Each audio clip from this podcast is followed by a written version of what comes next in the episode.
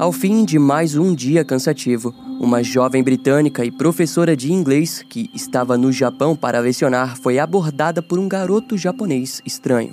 Durante o seu trajeto até em casa, a jovem costumava usar uma bicicleta e, incrivelmente, o garoto a seguiu correndo ao seu lado até o seu complexo de apartamentos. Quando eles chegaram, ele pediu por um copo d'água. A jovem sentiu pena do garoto e permitiu que ele entrasse. Lá ele conheceu as colegas de quarto da jovem e, nos poucos minutos que ficou no local, fez um desenho da moça. Junto ao desenho estava o seu nome, número de telefone e e-mail. E antes de ir embora, ele conseguiu marcar uma aula de inglês para quatro dias depois. A jovem britânica em questão se chamava Lindsay Hawker, de 22 anos, e o garoto japonês era Tatsuya Ishihashi, de 28 anos. Lindsay não sabia, mas aquele encontro marcaria o fim de sua vida, bem como também um dos casos japoneses mais perturbadores dos anos 2000. This episode is brought to you by Shopify. Do you have a point of sale system you can trust, or is it a real POS? You need Shopify for retail. From accepting payments to managing inventory, Shopify POS has everything you need to sell in person. Go to shopify.com/system all lowercase to take your retail business to the next level today. That's shopify.com/system.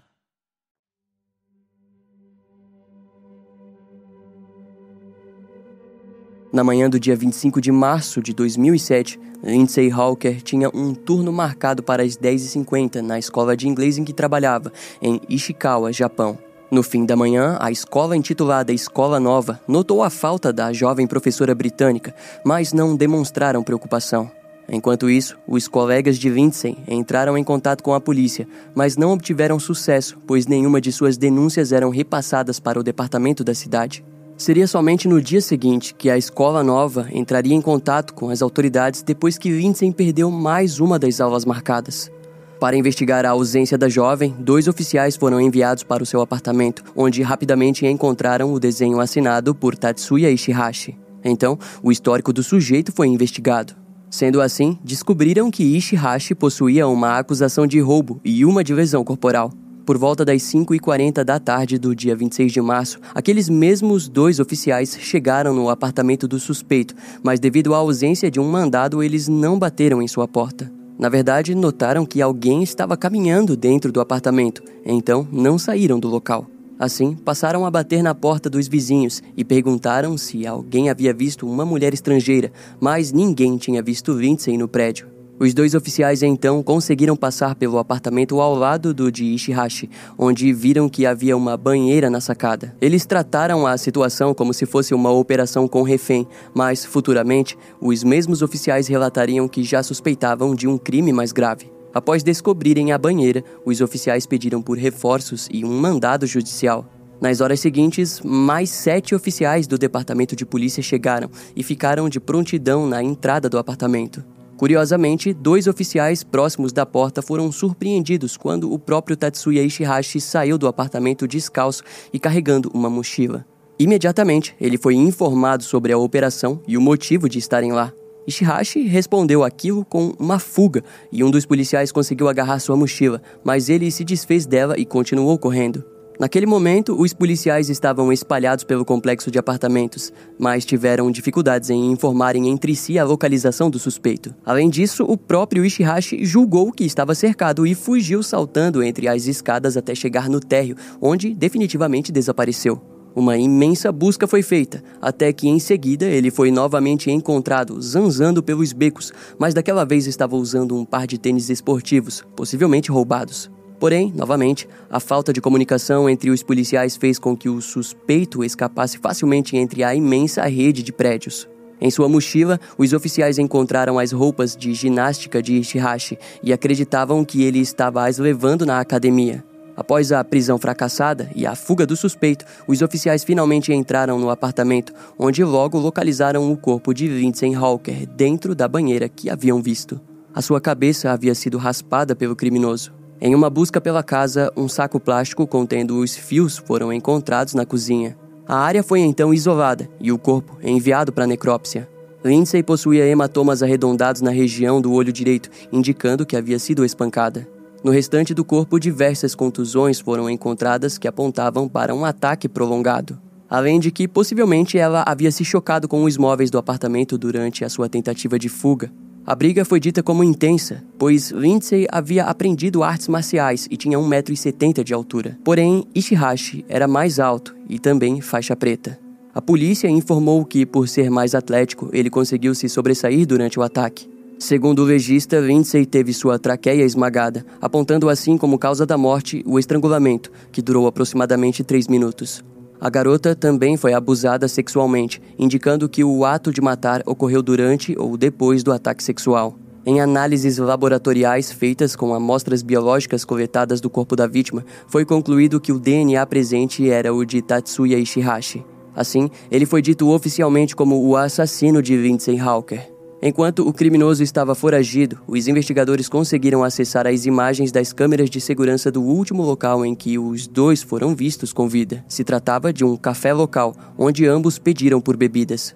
Lindsay vestia um longo casaco branco e o seu assassino usava roupas escuras e minimalistas, além de estar vestindo um chapéu de lã preto ou cinza. Quando os funcionários foram interrogados, foi descoberto que eles chegaram no café pouco antes das 9 horas da manhã e saíram 45 minutos depois. Ao que parece, Lindsay deu aula de inglês ali mesmo para Ishihashi. Em seguida, os dois são vistos saindo e entrando em um táxi, que os levou até o apartamento do criminoso. As autoridades sabiam que Lindsay tinha um turno para cobrir às 10h50 da manhã, o que indicava que ela só havia seguido ele por um motivo justificável. Ou seja, como seria descoberto mais tarde, Ishihashi informou a ela que não tinha o dinheiro suficiente para a aula no momento e pediu para segui-lo até o apartamento. Além do mais, antes de saírem do táxi, Lindsay pediu para que o taxista a esperasse, pois planejava ir direto para a escola nova. No entanto, após a demora, o motorista acabou deixando o lugar. Os investigadores acreditavam que Lindsay foi atacada assim que entrou no apartamento. Após perder a batalha corporal, ela teve os seus pulsos amarrados com faixas e foi violentada. Nos dias posteriores, as descobertas apontaram que a vítima permaneceu viva até as duas ou três da manhã do dia 26 de março, quando foi estrangulada manualmente. Algumas horas antes, para destruir as provas do crime, Ishihashi foi até uma loja e comprou areia e terra composta, além de comprar um produto comumente usado pelos japoneses para decompor lixo comum. Ele colocou o corpo de Lindsay dentro do banheiro, despejou o produto químico e a areia e, de madrugada, arrastou a banheira até a sacada do seu apartamento.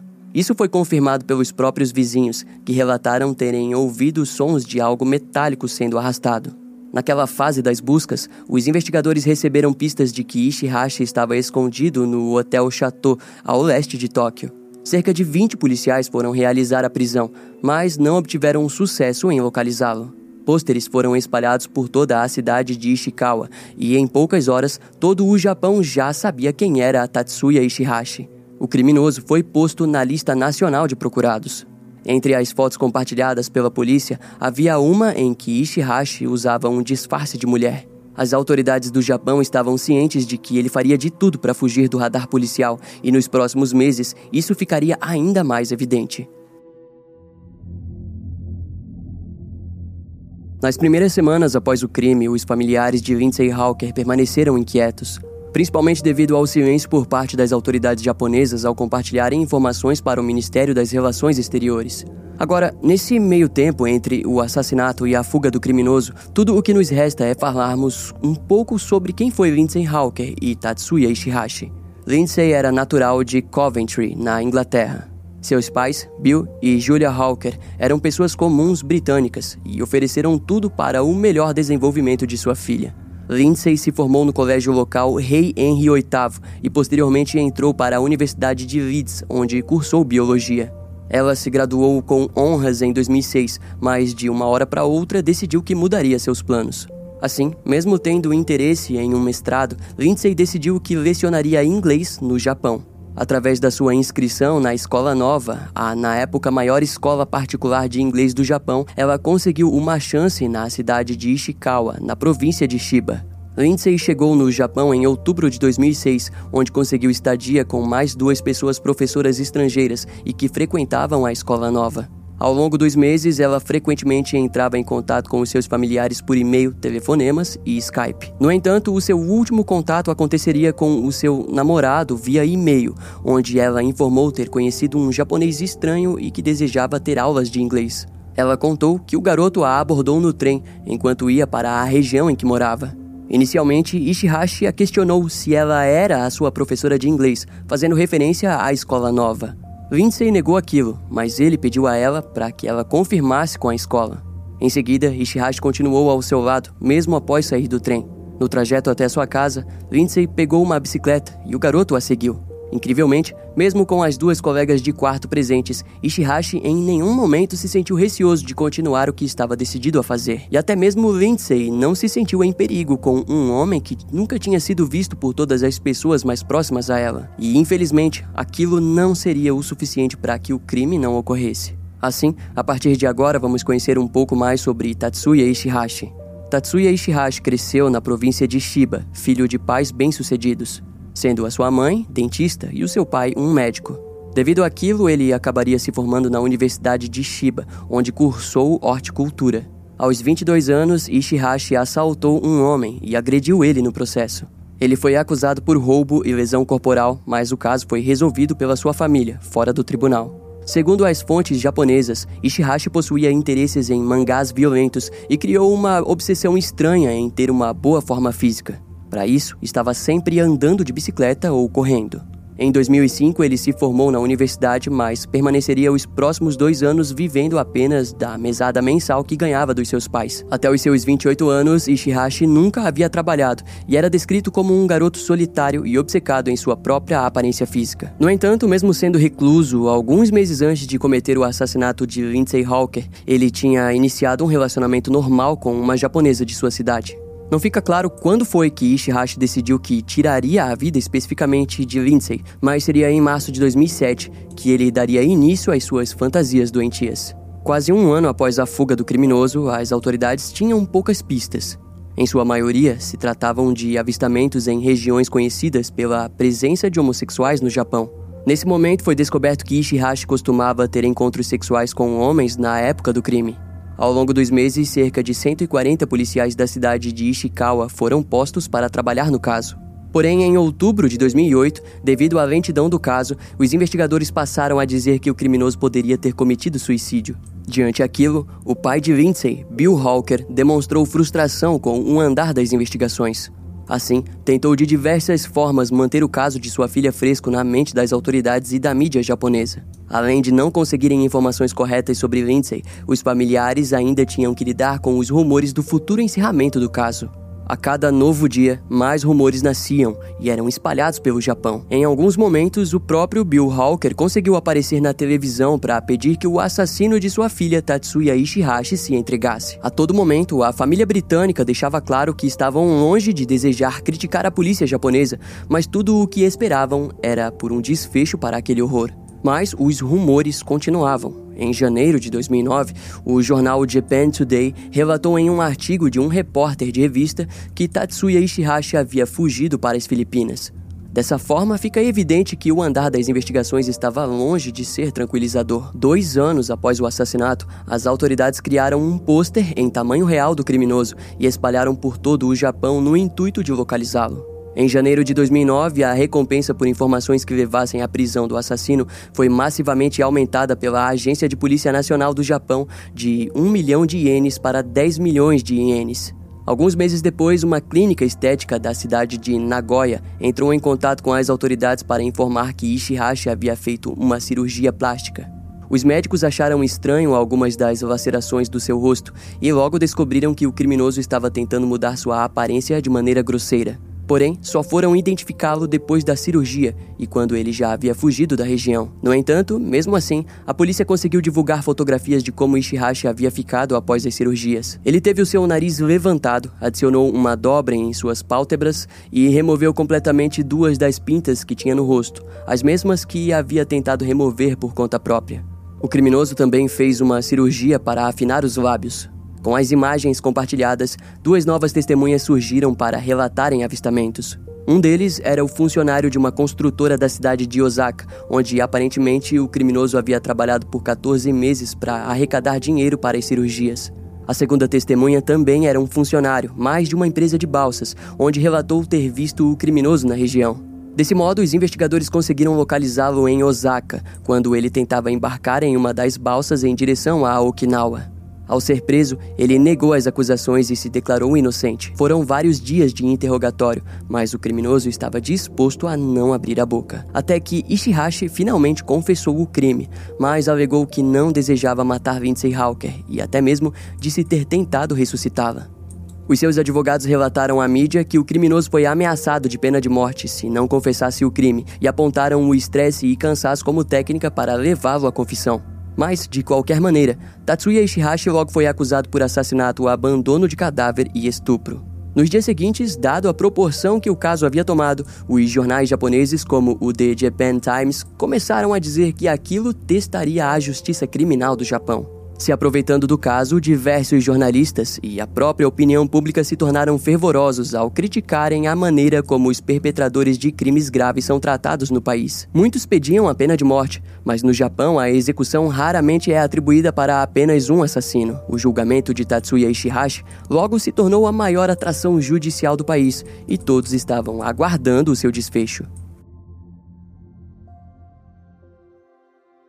A primeira pessoa a agradecer pessoalmente às autoridades japonesas foi Bill Hawker, que viajou da Inglaterra até o Japão para expressar gratidão pelo desfecho do caso. No julgamento de 2011, Tatsuya Ishihashi foi levado ao Tribunal Distrital de Shiba, onde admitiu ter estrangulado Lindsay Hawker para impedi-la de gritar enquanto a violentava. Antes do veredito, os familiares da vítima pediram pela pena de morte. Mas o tribunal recorreu à sentença de prisão perpétua, alegando que a pena de morte seria inadequada. Segundo eles, a ficha limpa de Ishihashi e sua idade tornavam ele alguém apto para algum dia ser reabilitado. Ao ser enviado para a prisão, o criminoso gastou o seu tempo livre escrevendo um livro intitulado de Until I Was Arrested, que traduzindo é Até que fui preso, onde conta os detalhes do caso. Ainda nas primeiras páginas, o assassino condenado admite que de fato tirou a vida de Lindsay Hawker. Segundo o criminoso, escrever o livro era um dos gestos de arrependimento pelos seus atos. Ao longo das páginas, Ishihashi descreve como tentou mudar sua aparência com suas mãos, cortando o seu lábio inferior e fazendo duas incisões em sua bochecha com um estilete. Em nenhum momento o criminoso descreveu o seu crime, mas traz os detalhes de como se sentiu paranoico durante o tempo de fuga. Ele disse que após fugir da polícia no complexo de apartamentos em que morava, Ishihashi supostamente amarrou o seu nariz com uma linha e agulha para deixá-lo mais estreito. Em seguida, foi para o norte, onde tentou cortar o seu lábio inferior para deixá-lo mais fino. No entanto, a dor era insuportável, mas garantiu que conseguiu fazer apenas alguns dias depois em um banheiro público. Enquanto foragido, Ishihashi disse que graças às máscaras que os japoneses costumam usar na primavera, tudo ficou mais fácil. Ele apenas precisava evitar contato visual e câmeras de lojas. De alguma maneira, mesmo foragido, Ishihashi explicou que conseguiu encontrar emprego para arrecadar dinheiro para as suas duas cirurgias plásticas. No entanto, mesmo mudando a sua aparência, ele ficou horrorizado quando viu que as emissoras de televisão estavam publicando as suas fotos após a cirurgia. Segundo ele, o seu coração disparou diante a sua possível prisão. Ao fim, Tatsuya Ishihashi ofereceu o dinheiro conseguido com o livro para os familiares de Lindsay Hawker, mas eles rejeitaram a oferta. Posteriormente, um filme foi feito baseado no livro, em que cobria em detalhes perturbadores e gráficos tudo o que o criminoso havia feito para escapar da justiça. No tempo em que Ishihashi ficou foragido, a mídia diversas vezes comparou o caso à tragédia envolvendo a também britânica Lucy Blackman, que foi morta e desmembrada no ano 2000. O principal suspeito nesse caso foi Joji Obara, mas em seu julgamento a promotoria não conseguiu o conectar diretamente ao caso. Assim, ele não foi condenado pela morte de Lucy Blackman. Pouco antes da prisão de Ishihashi, a ABC já havia exibido um documentário em que relacionava as mortes das duas britânicas. E não apenas a ABC, mas também a rádio da BBC, que transmitiu o caso de Lindsay Hawker e fez conexões com o caso de Lucy Blackman, trazendo à pauta a macabra semelhança de que as vítimas eram mulheres brancas de outra cultura.